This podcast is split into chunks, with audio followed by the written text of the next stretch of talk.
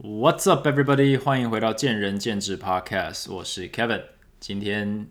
是二月十八号的晚上，礼拜四。然后我是又成功的拖到了超过两周才才录 Podcast 哦，非常非常惭愧。但是呢，至少我已经超越一月的进度了，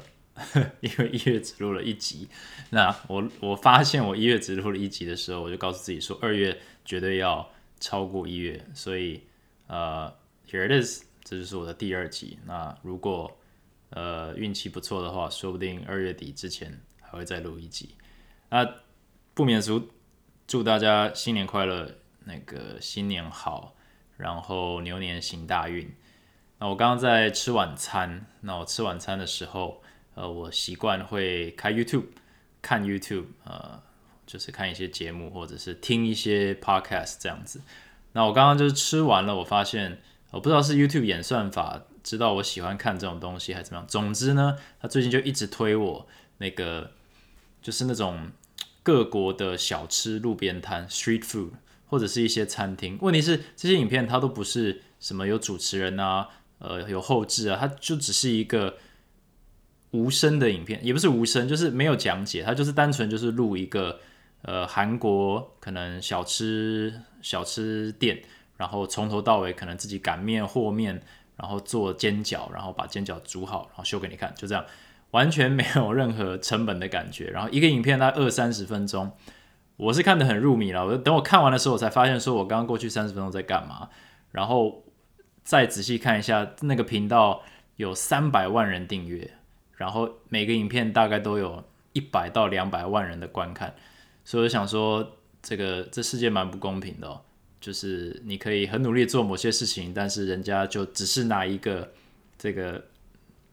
这个品质不错的相机，然后就录人家煮东西，不用讲解，不用后置，不用剪接，呃，全世界的人都看得津津有味的，包含我在内。呃，不过这就是你知道，有时候选择比努力重要，你抓准了这个观众的胃口，你根本不用做任何事情。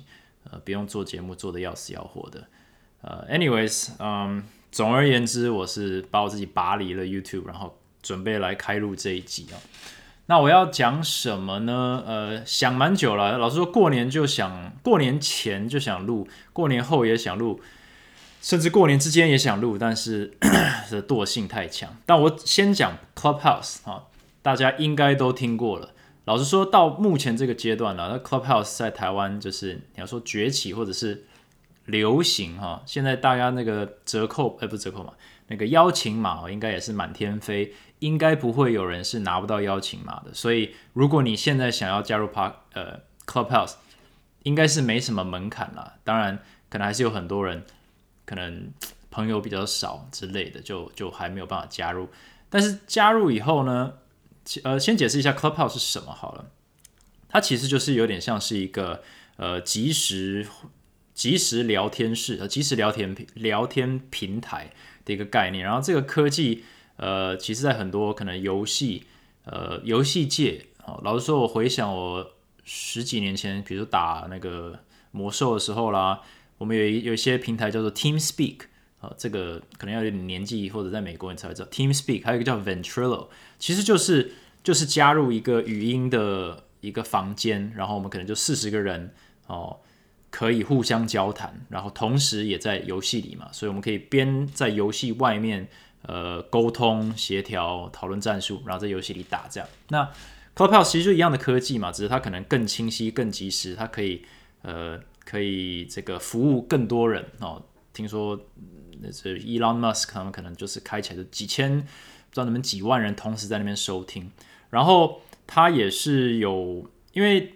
如果你开一个聊天室，所有人都可以发言的话，基本上就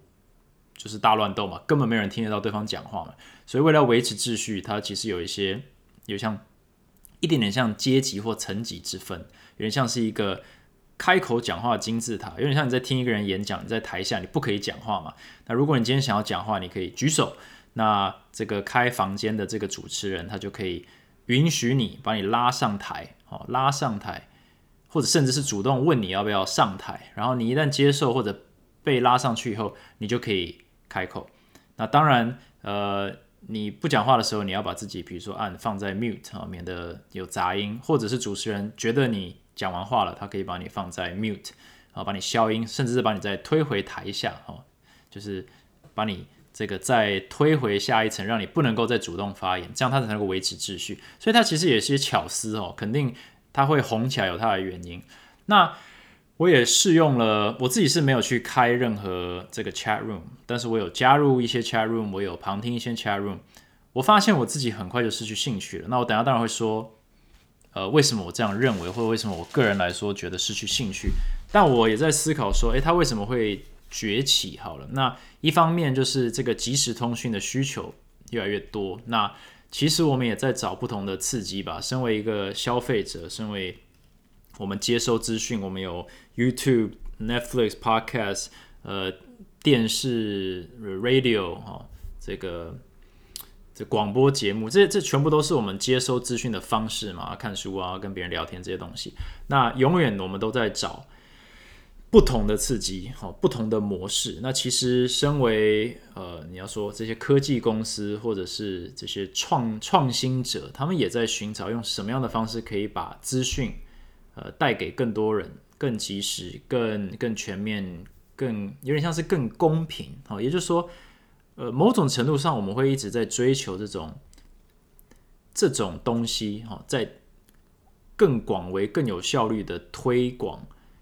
呃资讯。好了，某种程度上就是希望全世界人都可以知道一样的事情嘛，并不是说要想一样的事情，而是说大家如果能够都在同一个资讯立足点是对等的，似乎。是对大家都好的，等于说每一个人都有呃一个基本盘的资讯哈，你的资讯或者是教育的落差不要差太多，感觉起来这世界进步是会比较快的。那我觉得呃这是我刚呃在思考的一个概念，就是那如果是基于这个立场，那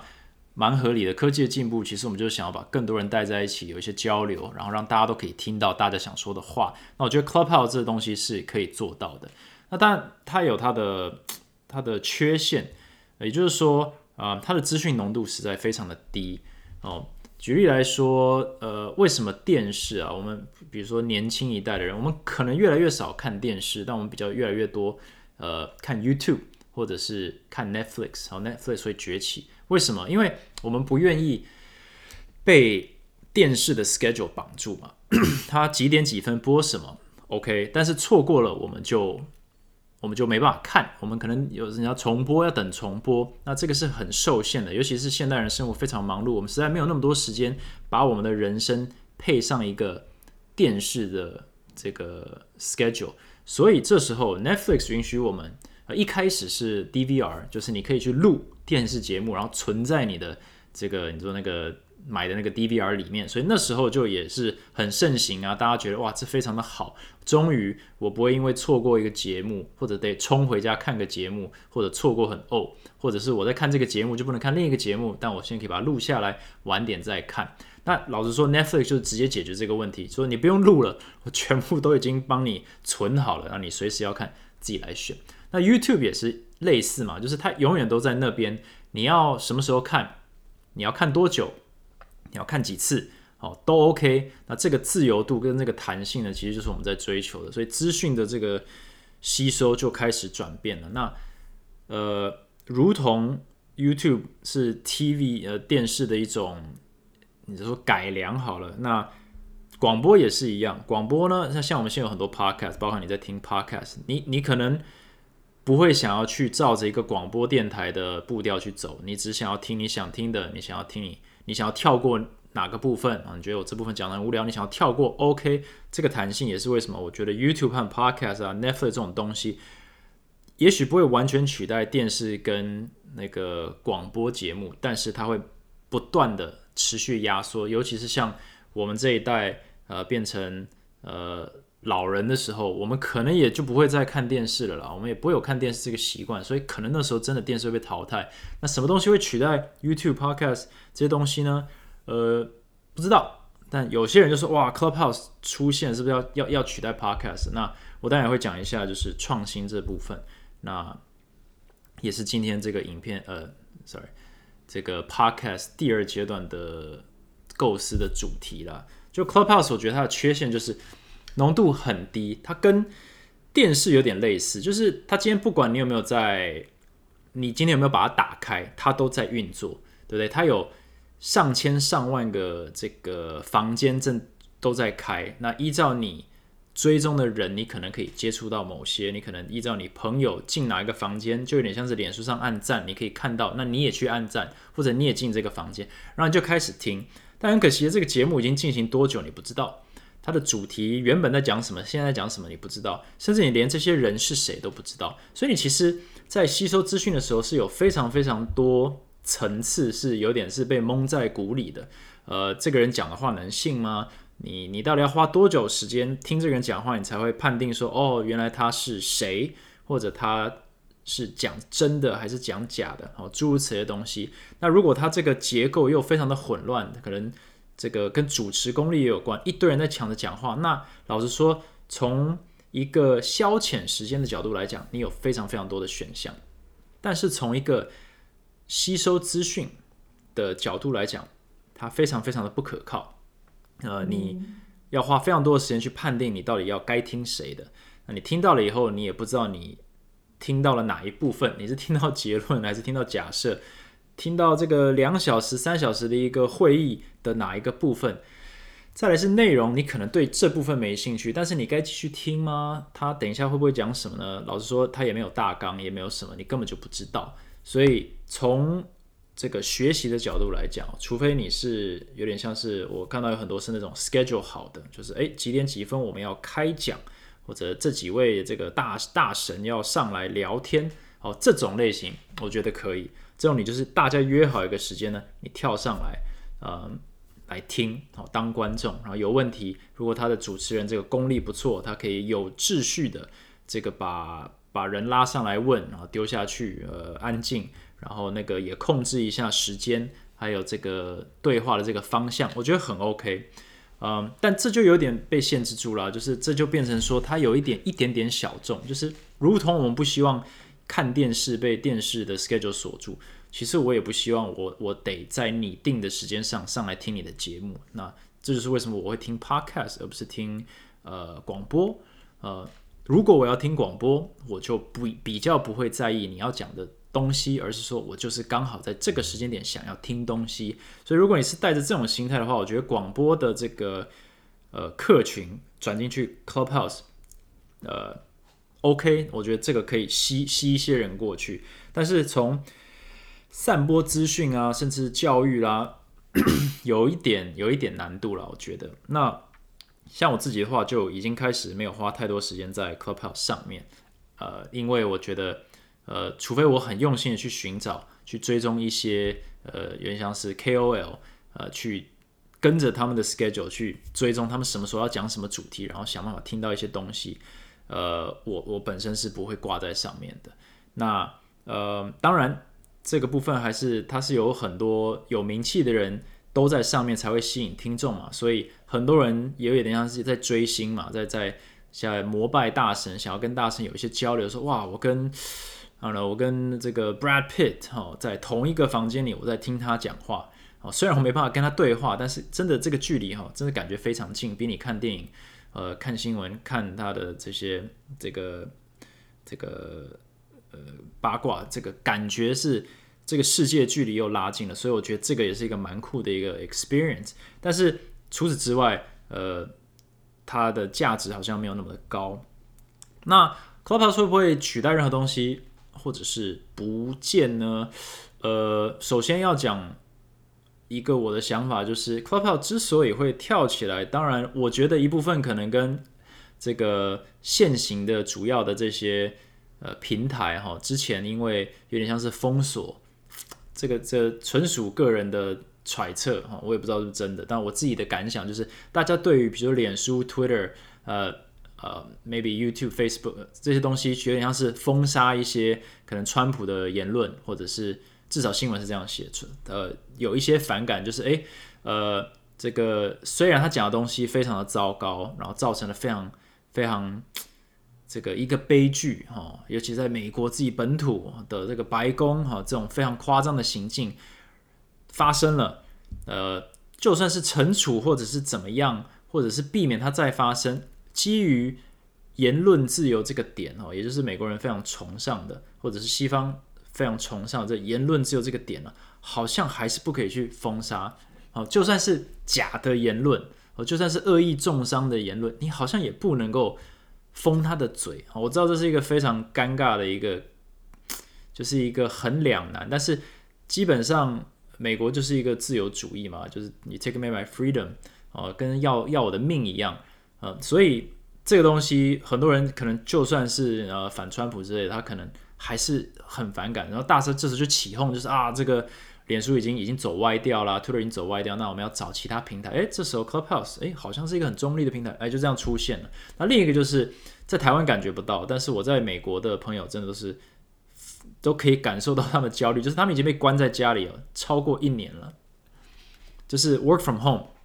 真的没有很爽啊，大家都是恨不得 work from work，呃，然后闷的就每天就是看自己老婆小孩哦，就是呃连家人可能都见不到，就是你就关在这个房间里，出去吃饭呢也是像作战一样，就出去买个东西赶快回来，然后呢出去这戴口罩也是要他们的命一样，呃。所以能够听到哈这些朋友的声音哦，感觉真的不错。可以听到任何人的声音都感觉不错。所以 Clubhouse 就是直接拉近距离，而且你不需要，你不需要坐在，比如说这个，可能你在 FaceTime，你要你要看着他才能讲。你你也只想要听别人讲，但你不想拿着电话。所以 Clubhouse 这个东西出现，我觉得就是呃天时地利人和的一个概念，就它原本可能就存在，但现在因为大家真的很想要跟。那个外面的世界有接触哈，你要跟名人可以聊天，跟朋友可以聊天。你跟一个多年不见的老朋友，你按一个按钮，你马上跟他知道开一个这个 chat room，你就可以跟他聊天了。然后感觉真的很很亲近。Clubhouse 其实蛮聪明的，它它先只开放 iOS，因为 iOS 的这个音频比较好，所以会让大家比较就是就是这个 user experience 比较好嘛。但老实说也有很多批评，就是说啊，你这个歧视这个。呃，Android 的手机啦，一些比较低阶用户啦之类的，但是他们的这个创办者，呃，或者是这个 CEO 也讲嘛，就是他迟早会所有人都可以啦。这个这种都是有点像是在 beta test 在控啊，你控管一下人数而进来的人，还有他的使用的这个机台。老实说，这个 user experience 就整体这个 debug 会比较好。所以，反正这就是你知道，他们都是专业的这种 这种公司的等级哦，都是这个我们这种凡夫俗子不能够。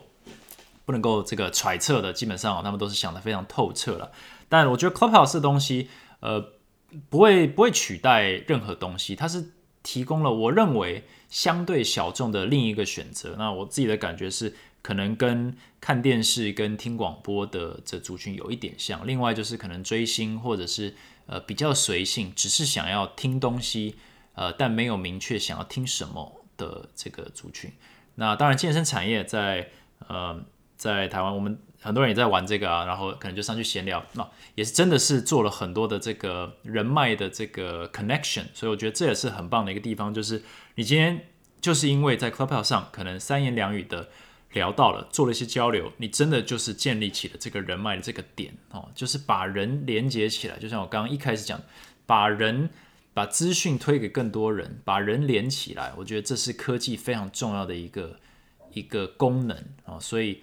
Clubhouse 可以把这点做到的话，那它肯定是有存在的价值。那它是不是一个创新？呃，就是像我们十几年前打游戏，这东西就有了。那所以创新这东西是把一样的科技，它把它优化，然后用在不同或者不同的东西上。哈，不只是打游戏，而是一般人聊天，或者是呃这个，甚至是。传递一些理念哦，一些有名的人他可能在做一些公益，我发现他们很多在上面就是呃直接直接分享，直接直接宣告给大家，然后希望大家支持。我觉得这些这个功能都非常好，对，所以它就是一种呃一种半创新吧，应该是可以这么说。然后相信呢，就是亚洲也会跳出非常多这个 copycat，呃，中国已经把它 ban 掉了嘛，所以中国好像。我好像读到哪个新闻，不知道是真的假的，但我相信了，好像已经出现了，就是中国版的，好像叫什么 Meet Club 之类的，反正一定要有嘛。他们那么多那么多人，然后如果这个东西是可以把大家带在一起的，肯定，呃，这是世界会喜欢，那中国那边一定也会有人喜欢，所以一定也会有用户，所以这东西大概就是就是这样子。那讲到创新哦，取代啊这些东西，常常都是会跳出的名词。那我等下就想要讲的就是健身产业创新这东西。但我现在就是插播一下前进的活动哦，就这个上一集我是在这个 podcast 开头讲，然后这次把它插在中间。呃，感觉比较厉害。那如果你听到这里的话，你已经被我套牢了，所以就姑且听一下吧。就是这个这个，今年是前进的第六年哦，六周年了哦，一路走来也是蛮不容易。那六周年呢，六周年庆我们的新生的活动，呃，其实也很简单，就是已经开始推出了。那目前活动是到二月底。那呃。我们的检测，我们的身体检测，不是量 i 巴 body，不是量体脂肪，是去评估你身体的这个目前状况，你做动作会有什么感受，会有什么这个外观上的正确或不正确，然后会不会有什么呃不舒服或者是奇怪的地方，由此去判定说怎么样的这个调整跟动作这些组合，还有就是课表安排最适合你。跟我们说的目标这样子，那这个这个检测当然是免费的。那你预约完成以后，呃，检测之后呢，我们现在会首次提供一个所谓体验课。体验课其实在健身产业里非常的常见，有些是免费，有些要付费。那我们是没有体验课这个概念，但是我们是有单堂的课程的概念。那为了让大家可以比较更进一步的了解，就是我们的服务的品质或者是我们的价值这个精神好了。呃，我们首次推出体验课这个概念，然后我们是打六折，因为六周年嘛，那大概就是一千块左右，那就会有一个折价券，那你就可以在这个二月底之前呢，去跟我们预约一堂课，让你更直接的体验到，就是前进的教练是怎么样去呃依照你的身体状况去评估，还有安排，就一堂课这样子。那当然，在上完课以上完这堂体验课以后，你当然也可以更正确的。呃，去评估说你想不想要在这边尝试教练课十堂、二十堂之类的这个，那呃，这个这个决定，那通常从零跳到呃直接买教练课，总是有一个门槛。那我们一直都是把自己视为就是我们是呃经由体验呃经由检测呢，让你可以更正确的了解你自己身体目前的状况，还有你的目标跟你的身体状况，还有你的需求，它这三个东西是怎么样。串联起来，或者它有没有一些冲突？哦，比较是有教育的成分在。那如果有体验课，你现在可以很实体的感觉到说，诶，教学风格、教学品质啊这些东西。那如果你有兴趣的话，我会把我们的这个活动连接，呃，这个放在一样是放在这个这一集的资讯栏底下。你也可以直接到前进体能的永安店、七张店、后山皮店的粉砖直接去看，直接去私讯，直接去打电话，都会有。都有专人为您服务，哈，就是我们的专业行政团队会去解释给你听，这样子。那活动呃已经进行了几天了，那如果你听到这一集，那谢谢大家对前进的支持，那也希望大家可以去尝试看看，用健康开启这一年，这样子。好，跳回我们的这个第二部分的主题，就是我想要讲健身产业内的创新，哈，因为我觉得这是一个大家都蛮有兴趣的主题。我们常常听到字眼是创业，哈，一直创业，哈，就是一时创业，一时一时爽啊，然后一直创业，就不知道不知道结果会怎样。但是健身产业哦，一直到现在哦，去年疫情年照样拼命开健身房，今年呢持续疫情，但是继续开啊，所以呃有点像是反指标。那为什么会这样子呢？我觉得，因为我们这个任何产业人都是在追求进步的，所以你会看到。呃，创新呢，有时候是真的是创一些没有人看得懂的东西。那有一些复制呢，也是复制，呃，复制的一个四不像。那当然也有人真的是成功的，就是直接呃 revolutionize 这个一个一个产业或者一个产品，像 iPhone 这样的一个东西。但是不管怎么样，总是有人在努力做创新这件事情。那健身产业里面有没有创新呢？其实我有呃。算是几个故事想分享，就是我这么这几年来哈，这么多年这这几年来对于健身产业的一个感想，就是它是一个非常古老的一个产业哦，在台湾好像很年轻，但它其实是一个很古老的产业，因为它本质上就是服务业。我我知道很多专业的这个教练，包含我自己在内，都喜欢把我们自己想成是教育业，我们在教学生，我们在教他们怎么把人生。呃，变得更好，教他们怎么远离疼痛啊，教他们怎么学动作，这个我理解。但是抽离了这个教的成分之外，其实我们是在服务人群，我们在想办法呃帮助他们哦，或者是甚至是引导他们呢去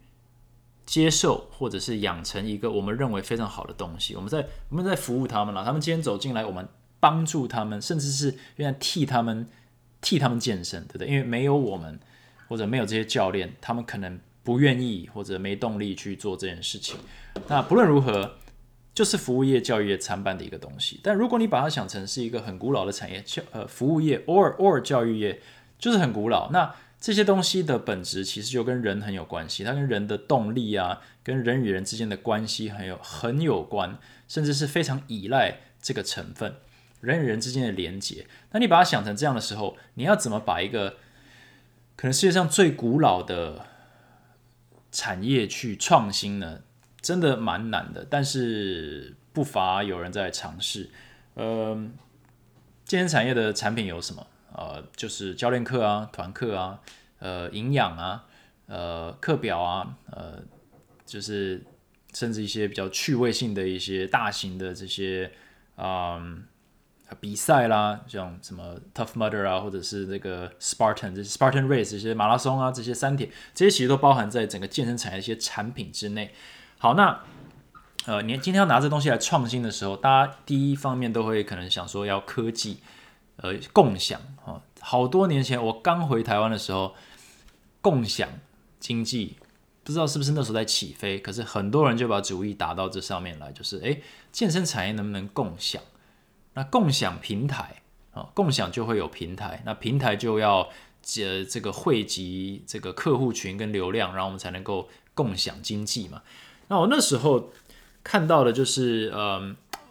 也不一定是模仿国外，但是就是想说，我们有这么多的健身房不断在出现，啊，遍布全台，或者先说就是遍布全台北好了。那客户也这么多这么散，然后大家各家呢都在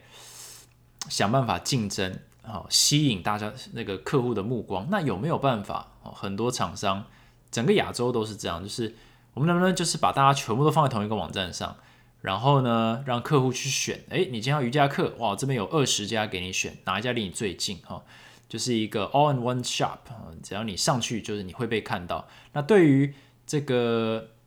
健身房来讲，它的吸引力就是，哎，你可能会有很多人看到你，或者是说，如果你加入这一个网站或这个平台，你可能曝光给。可能它有几万的几十万用户，所以你这个曝光的几率呢，绝对比你自己在那边下广告或者开一个网站高。那平台端呢，当然就需要告诉客户说，我们有非常非常多的选项，就像呃 Uber 嘛，就是我们有非常多车哦，可以给就是。都在开，所以呢，随时都找得到车，或 Airbnb 呃，或者是 Expedia 或 Trivago，随时都有这个房间空房最低价给你。假设没有这些东西，根本不会有人在用这些平台啊。所以健身呃健身这个产业共享，当时很大一个问题就是，他们要找很多很多很多很多的健身房都愿意跳上这个平台，他们才能够去下广告或者吸引足够的这个客户群。来使用这个网站，来来注册这个网站，才能够养活这么多嗷嗷待哺的健身房。好，那这就是产生了一个鸡生蛋，蛋生鸡的一个一个问题。因为，呃，当你要从零创造出一个平台的时候，你要烧很多的钱，因为你要一个等待期。你要不就是要能够突然，你要能够马上达到一个人量、人流量非常大，在这个这个。状况之前你一定在烧钱，那你要不就是先能够，或者你可以先吸引到很多产品的提供者，就是健身房产品提供者，就是加入你。可是假设你没有人流，身为一个健身房，我干嘛要加入你？然后可能还要跟你谈说要被你抽成呢，对不对？那但是你今天没有健身房，你身为一个用户，你会想要加入这个网站吗？所以这时候就是不知道哪一个先了，你知道？但是。基本上就是一个相辅相成，可能这边增加一点，就那边增加一点，就是两边哦，这个产品跟使用者就是互相往上推，创造出一个能量。但是就是就是拿钱堆出来的，所以这些业务啊也非常多家找过我啊，那也都跟我阐述过他们的这个概念。那我当时是都婉拒他们，因为呃，我们有一个很大的 很大的问题，就是我们只做一对一教练课，所以今天呃，你根本没有办法把我们的产品放上去，说，哎，这个随时都可以来体验一堂课，因为我们是有自己的这个预约流程嘛，就像刚刚活动一样，你要检测，你要跟我们教练聊过，你才可以考虑上课，所以并不是说你今天打开这个 A P P。看到前进，呃，有这个时段，然后你就可以就可以卡进去，就突然就出现，对不对？所以我们就没办法符合这种平台期望的一个模式。但我还是有看到非常多，就是教练课或者团课的这个同行都都都上去这个试看看。但是很可惜的，呃，老实说，你现在去看看，当年那一些做平台的公司可能都转型了。那台湾目前据我所知也没有什么共享健身共享平台，是真的很。很成功在做的，至少我没有听到了。也许我是边缘人哦，大家都在一个平台上，只有我不知道。但我的感觉是在台湾真的很难做，为什么呢？因为我们人口 密度很高，然后呢，我们的这个这个这什么空间很小。也就是说，今天在台北，我真的不需要什么随时呃那个到处都可以运动的概念，因为我今天就算在淡水工作，我就是一小时内就回到台北啦。就就回到家里了，对，所以我只需要在一间健身房有汇集就可以了。我只要在一家呃这个瑜伽馆买课就好了。我不需要说我今天必须跑到呃淡水上课，因为我来不及赶回这个呃天母，或者是来不及赶回内湖。就是这个这个交通的成本其实是蛮低的。所以共享平台在比如说当我在美国的时候，这就很有吸引力。为什么？因为呃，不要不要说共享平台了，光是这个全美汇集，我都可以考虑，甚至我可以考虑就是几周的汇集，因为我可能会出差去东岸，那我也想要用这个 LA Fitness 的的健身房，所以我可能愿意去升级一一个月多十美金，让我可以全美国都用，因为我只要偶尔哦一个月出差一次。诶，这就让我很方便，我不用到了那个州或到那个城市，还要重新再买一个单次入场，也二十美金，就根本就北河。所以 这种这种，你要说这个国土非常这个庞这个广大的这种国家，这种共享平台啦，或者是连锁的概念就非常好。就像在在台北，你真的需要呃连锁健身房的这个北区汇集吗？就是你到底一个月内会跑多少地方？是你回不了，回不了你原本那一家的，就是几率不大嘛。那所以我觉得这种这种全这种北区或者全台湾连锁通用的这种汇集应该卖的非常少。那一样的，假设连连锁汇集都卖不出去了，呃，连锁这种。全台汇集都卖不出去，那共享平台更没有必要啊！因为我们也是人，也是这个习惯性的动物嘛。你每天都要去尝试一个不同的场馆、不同的这个教学风格、不同的地点，你要带着衣服这样到处跑，其实大家其实会可能是蛮抗拒的，就是能能简单就简单。所以共享平台当时来找我的时候，我的想法就是，呃，也不是唱衰，但我本身很不看好，所以我就一直都没有加入任何。共享平台，那到现在，呃，可能也是做不太起来。那我觉得原因也也不难理解了。那这就是有时候创新这东西，它就是不适用在，不一定不适用在这个产业上，但不适用在台湾的产业上，所以这个创新有某种程度上就就就失败了。那还有科技啊，就是我们现在就是很多这种无人健身房在台湾也慢慢就是这个出现了。那无人健身房可不可行？这种二十四小时无人健身房可不可行？某种程度上可以。呃，还有就是呃科技化的健身房，呃，其实我都蛮羡慕的。嗯，像是呃自动 scan 你的脸呐，我觉得蛮酷的，你就可以进去了啊。所以 scan 进 scan 出，好像柜台就不用人了，对不对？然后呃有一些可能还会自动调节温度哦。然后呢，有一些还可以那个连线，就是你今天。这个在某个器材上做了什么？呃，尤其是有氧类的器材，它可以帮你计算，然后帮你上传，scan 一个 QR code 就上传到你的手机，帮你做一些记录。我觉得这些科技都是一些加分。那但它能不能就是完全取代？也就是说，我们最关心的一个议题就是它能不能完全取代人？那第一个能不能取代？比如说管理成本，就是你今天真的就不需要一个柜台坐在那里吗？呃，这是可以讨论的点。另一个就是可能大家最喜欢讨论就是哇，那有一天是不是就机器人啊，或者是全部都是科技健身，根本不用教练了，教练就失业了哦，讲这种这种天塌下来的这种言论。那我个人也是觉得蛮不可能的，因为又回到原本的点，就是科技健身这个东西，它顶多就是一个一个 bonus 哦，因为科技健身，因为人这东西，这个体实在是太太细腻又太多变了。你你当教练当够久的话，你会你你也会知道，就是不会你手上不管遇过多少学生，没有任何两个人呢，他的这个身体状况。啊，不管是他想要做的事情，他身体允许他做的事情，他时间上、金钱上许可他做的事情，还有他对哪些动作、跟哪些专项、跟哪些运动项有兴趣，或者呃他的健龄、他的这个这个呃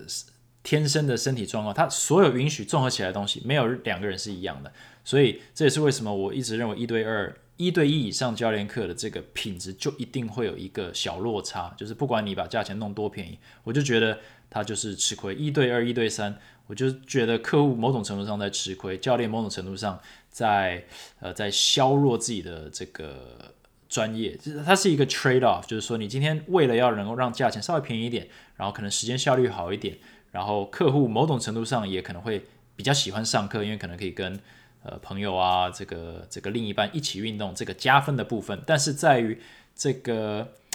specificity，也就是这个直接传递，你要说专业或者是指导品质的部分，就是会被削弱一点点。但这个其实不是那么的严重了，我只是说，呃，我想要表达的就是没有两个人是一样的，所以你今天要能够。大家都很想要制定一些规范，就是啊，我们就是用这样子去评估你的身高体重，然后你的健龄，我们就可以帮你开个课表。他一直想要把它简化、简化又公式化的时候，其实我觉得是非常难做到的。而且运动这个东西真的是一个我呃是一个群体的东西，除了这种专项运动员之外，我觉得我们大家今天运动，我们还是蛮喜欢周边有人的。它呃不是那种拥挤的健身房那种，当然令人厌烦。但是其实你今天走进一个健身房，你其实还蛮喜欢周边有一些一点生气，一些人也在跟你一起运动，就好像是虽然你们不认识，但是你就是在大家都朝着某一个方向努力，就是 the betterment of yourself 嘛，就是让自己更健康，让自己。更好让让自己突破这样子，所以像我走进前进健身房，所有的学生都在上教练课，所有的教练都在教教练课。那这些人可能他素昧蒙生，他就是每周就是一次两次的，就是看着这些同学哈，在他周边运动，就算不熟或不认识，你也会有一种亲切感，你会觉得说，诶，我来的这个环境，大家都是在为同样的东西努力，我们都很专注在听我们的教练讲话学习。然后呢，课后呢在训练，课前呢大家就是躺在地上在那边放松，大家也都知道，哎，彼此都在做一样的事情，做类似的事情，在为同样的目标啊，也许不完全一样，在努力。所以人与人之间这个连接很重要，这个气氛、这个氛围也蛮重要的。那某种程度上，科技可能永远都无法取代，呃。当然，这是现况啊，这是依照我对于科技健身的这个观点或看法，我觉得 我们这个人与人之间的连接，哈，教练实体教一个学生的价值还是存在，而且成分蛮大的。那我相信，呃，如果你是一个教练，随着你啊越教越久，接触人越来越多啊，你可能也会发现说，专业本身这种硬实力的东西哦，它是非常重要。但是软实力随着你的这个建龄，还有你的教学年资往上，你会发现这才是你身为教练最大的挑战跟最值得学习的一个一个方向。那唯有把那个东西学起来，你的硬实力才有一个持续发光发热的一个舞台。所以，呃，我觉得这是一个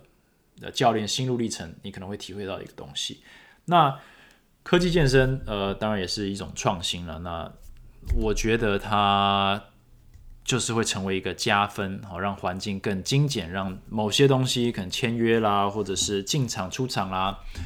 呃，或者是记录哈，越来越有效率这样子。那说到记录，我想要提一个可能在台湾比较少听到的一个东西，呃，一个网站，它呃这个网站叫做 Photocracy，它是一个非常蛮老的网站，大概是我呃二十什么二零二零一零年左右出现的吧。那 Photocracy 它是一个，它当时出现的时候，它其实是一个呃想要把健身变好玩，它是一个 gamification of fitness 啊，它是这样子去呃定位自己的。他当时就是想要把健身变有趣，来吸引呃大家的这个。有点像是他在创新，就是健身很无聊哈，那我们把它变有趣，我们把它变成像在闯关一样，在破关啊。我觉得大家听到这里就觉得，诶，我们都是你知道，我们这些阿宅都很喜欢打电动，我想要 level up。那 gamification 就是，那你今天如果哦做了十组呃卧推啊，我就给你十分；但如果你是做十组卧推，是做五十公斤，我就给你五十分；一百公斤给一百分。那你今天告诉我你做了几组啊？就有点像这样子，所以。它出现的时候，哎，就真的，我们这些健身人就就尝试，我们就想说，哎，我反正也在做课表嘛，我今天做一个五乘五，哦，呃，八十公斤，我就把它 key 进去，我做了五组五下的八十公斤，他就给我一个分数，哦，我就累积一个积分，我就哎，今天累积了这个三百点，然后再做了一个深蹲，做一个硬举卧推，我今天累积了两千七百点，好，那三千点你就可以 level up 到 level two。OK，就就这样的一个概念咯，听起来有没有点蠢？嗯，有一点蠢，但又有一点让你想要去这个把那最后三百分累积起来。所以他就是用这种方式，他想要去一部分把健身变有趣，也想要让大家想要用一点心理学的概念去鼓励大家去运动。哈，你每天它有点像是社群的这个这个连接，你可以去追踪一些这个练的很好的人呐。然后，呃，他的这些积分都很夸张。当然，他有一个这种 honor system，就是你那边乱 key 说啊，我今天做了一千公斤的这个卧推，呃，他好像还是会给你分数，但这个很容易就被别人看出来，然后大家就觉得啊，你在你在乱搞，那就算了。然后甚至系统可能把你 delete 掉之类的。但也就是说，慢慢慢就形成一个大家是自我约束和互相鼓励的一个文化啊，一个一个社群。呃，平台，我当时觉得还蛮不错的。我当时也是，也因为这样哦，听起来傻傻的，也因为这样子，我很常在运动的时候，为了要多得几分，我可能就去多做两组卧推，多做两组这个仰卧起坐，呃，多走了二十分钟的有氧。听起来怪怪的，就是这东西就是个就是个分数嘛。但你仔细想想，打电动，呃，玩游戏，这个升级，呃。装备升级这概念其实好像也没有太大的意义嘛，对，在现实生活中都没什么意义。但是我觉得人就是对于这种东西蛮蛮被吸引的，它是一种有激励的功能，所以我那时候也是拼了命在运动了。然后某种程度上我还就是要诚实哈，我不希望为了升级我就故意多 key 一组，我真的就会跑去多做一组，然后我才 key 进去，然后觉得哇分数不够啊，再做一组，然后再 key 进去，就是就是这样在玩。好，那。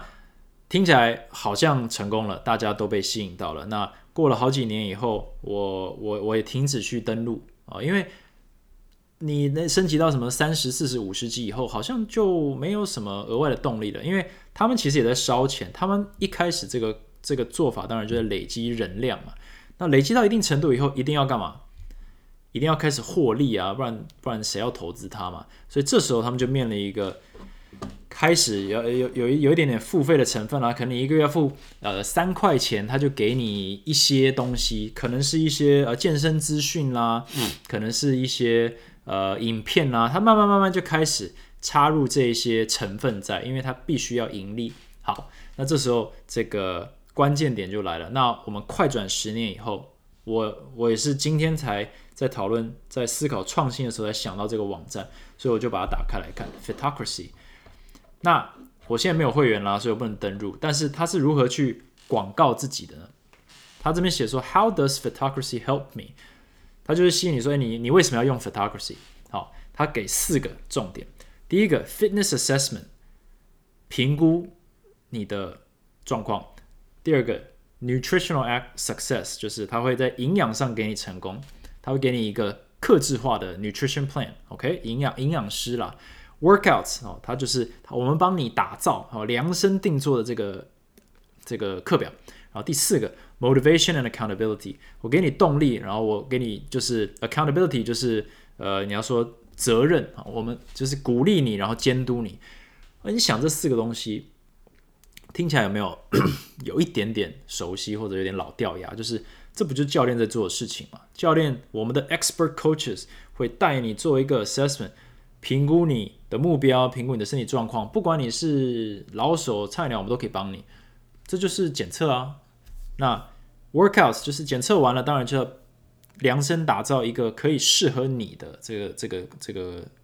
课表嘛。那当然，营养也很重要，所以他们当然要放营养师。那最后就是人与人之间，我们如何帮你维持动力，然后让你觉得，哎，让你有责任感，让你要持续养成这个习惯，哈，就持续这个叫做永续成功。老实说，这就是线上教练。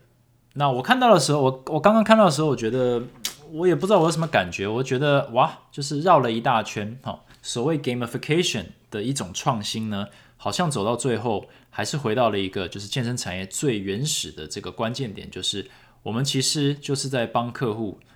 正确的评估你他的身体适合和可以和应该做些什么，然后呢，从课表还有营养的部分呢，给予他协助，给予他最最准确的协助。但其实这些东西都是所谓硬实力哦，你只要学过，你只要呃愿意去，你有足够的样本呢，你都可以提供。呃，越来越好的这个营养的建议，或者越来越好的呃课表上的建议，你也可以越来越精准的评估客户身体的一些运动风险或者是运动需求。但是最后一个关键，motivation 和 accountability，其实就是人与人之间的这个关系。你如何把你自己打造成一个可以鼓励客户，或者是让客户养成永久运动、永续健康的一个教练，这才是呃最困难的一个点。所以这也变成他们的这个网站的一个卖点哦。这东西好像不能卖，那那它就是它一个四大卖点之一。对，所以你身为一个教练，这可能也是你的一个四大呃卖点之一哦，四大关键能力之一。那老实说，这四个关键能力里面，我会认为呃比较刚踏入产业的，一定都是专注在于如何帮客户拼课表。那如果你不是营养师的话，当然，好，请不要帮客户，好，这算是这提醒大家一下。你如果你不是营养师，请不要给客户营养方面的观念，也不要让客户觉得你可以给他营养方面的观念，更不要用你自己的营养的这个经验和成功呢去给予客户营养方面的建议。所以，nutritional success 这个东西一定要外包给营养师，好，给合作的营养师。那硬实力哦，可能就是开课表。那其实你要能够准确的开课表，那各位新教练或者是教练呢，你也要知道怎么去评估。那评估这个东西就是一门永无止境的科学啊！你可以跟物理治疗师学，你可以跟老教练学，你可以跟那产业里面各个名师学，你永远学不完怎么评估哦，非常多种方式。但是你如何准确的评估，其实是直接影响你今天这个营养还有训练方面的给的建议呢，是否？真的适合他，但是走到最后，这些东西都不容易，都是要付出时间、体力、呃、金钱、心血。所以，你如何让客户想要跟你继续做这些事情，想要跟你或者是对你负责，然后呃愿意呢跟随你继续学习，这东西其实最困难的部分。所以，科技创新，或者说健身产业创新哦，走到最后就是回到人与人之间的关系。所以，呃。我我讲这一集就是说，呃，Clubhouse 它是一个创新，对，但是它本质上也有些东西是无法取代的，它只能够成为一个加分，或者它另外一个小小的一个一个额外的一个选项。那在健身产业里，我们常常都想着要创业，那创业我也讲过很多了。那老实说了，目前我看到健身产业创业，全部都只是把自己原本在一家公司底下做的事情，或者是看着其他。前辈在做的事情，直接把它复制贴上到自己的店里，然后再祈求成功。那我觉得这个东西，呃，复制贴上这些东西本身就成功的几率就不高，因为你只是把这个产业呃变得更这个，也不是说泡沫化了，就是变得更呃，那什么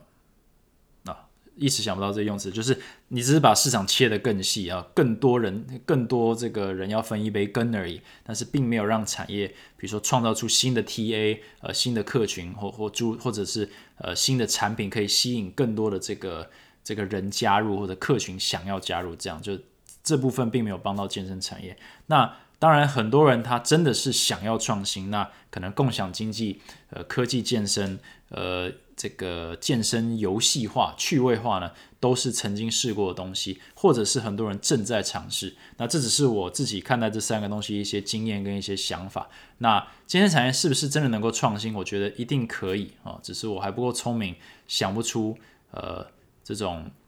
这个这个。大大大跃进的这种哦，完全是石破天惊的一种创业呃创新啦。但是像前进的做法，其实我们有点像是在教练课里面做一个小小的微创新哦，然后去杀出一条血路哦。所以它跟一般健身房的这个教练课可能肉眼上没有什么太大不同，结构上可能没有太大不同。经营的方向跟调整也许没有太大不同，但它就是有一些些微差异，是我认为可以让前进呃存活下来，或者是持续进步，甚至是能够吃下呃这个产业不断的这个竞争力，呃竞争这个激烈度这个提升，或者像是像黑天鹅事件的一种本质上的能力。但这种东西呃不能说是大创新，但是它也是一种微创新。那唯有创新才能够在。任何产业里面呢，就是存活下去，所以我相信一定会有更多这种后辈或先进呢，去想办法在这个非常庞大的一个健身产业这个市场里面，不断成长市场里面，去带领大家去创新，去创造一些东西。那如果大家在健身产业创新这方面有任何想法的话，那我也非常乐意去继续讨论这件事情，因为老实说，这就是身为一个经营者在在思考的一些事情。所以如果大家对这部分有些回馈或者一些想法，那也欢迎在。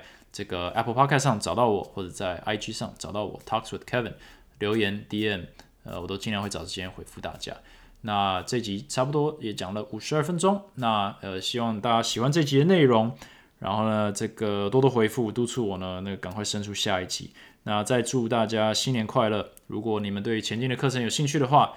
呃，此时不加入更待何时？那也欢迎你们。这个填表单，然后联络我们，然后希望我们可以带给你一个不一样的一年，这样子。OK，这集讲到这里，谢谢大家收听，我们下一集再见。Thanks for listening，拜拜。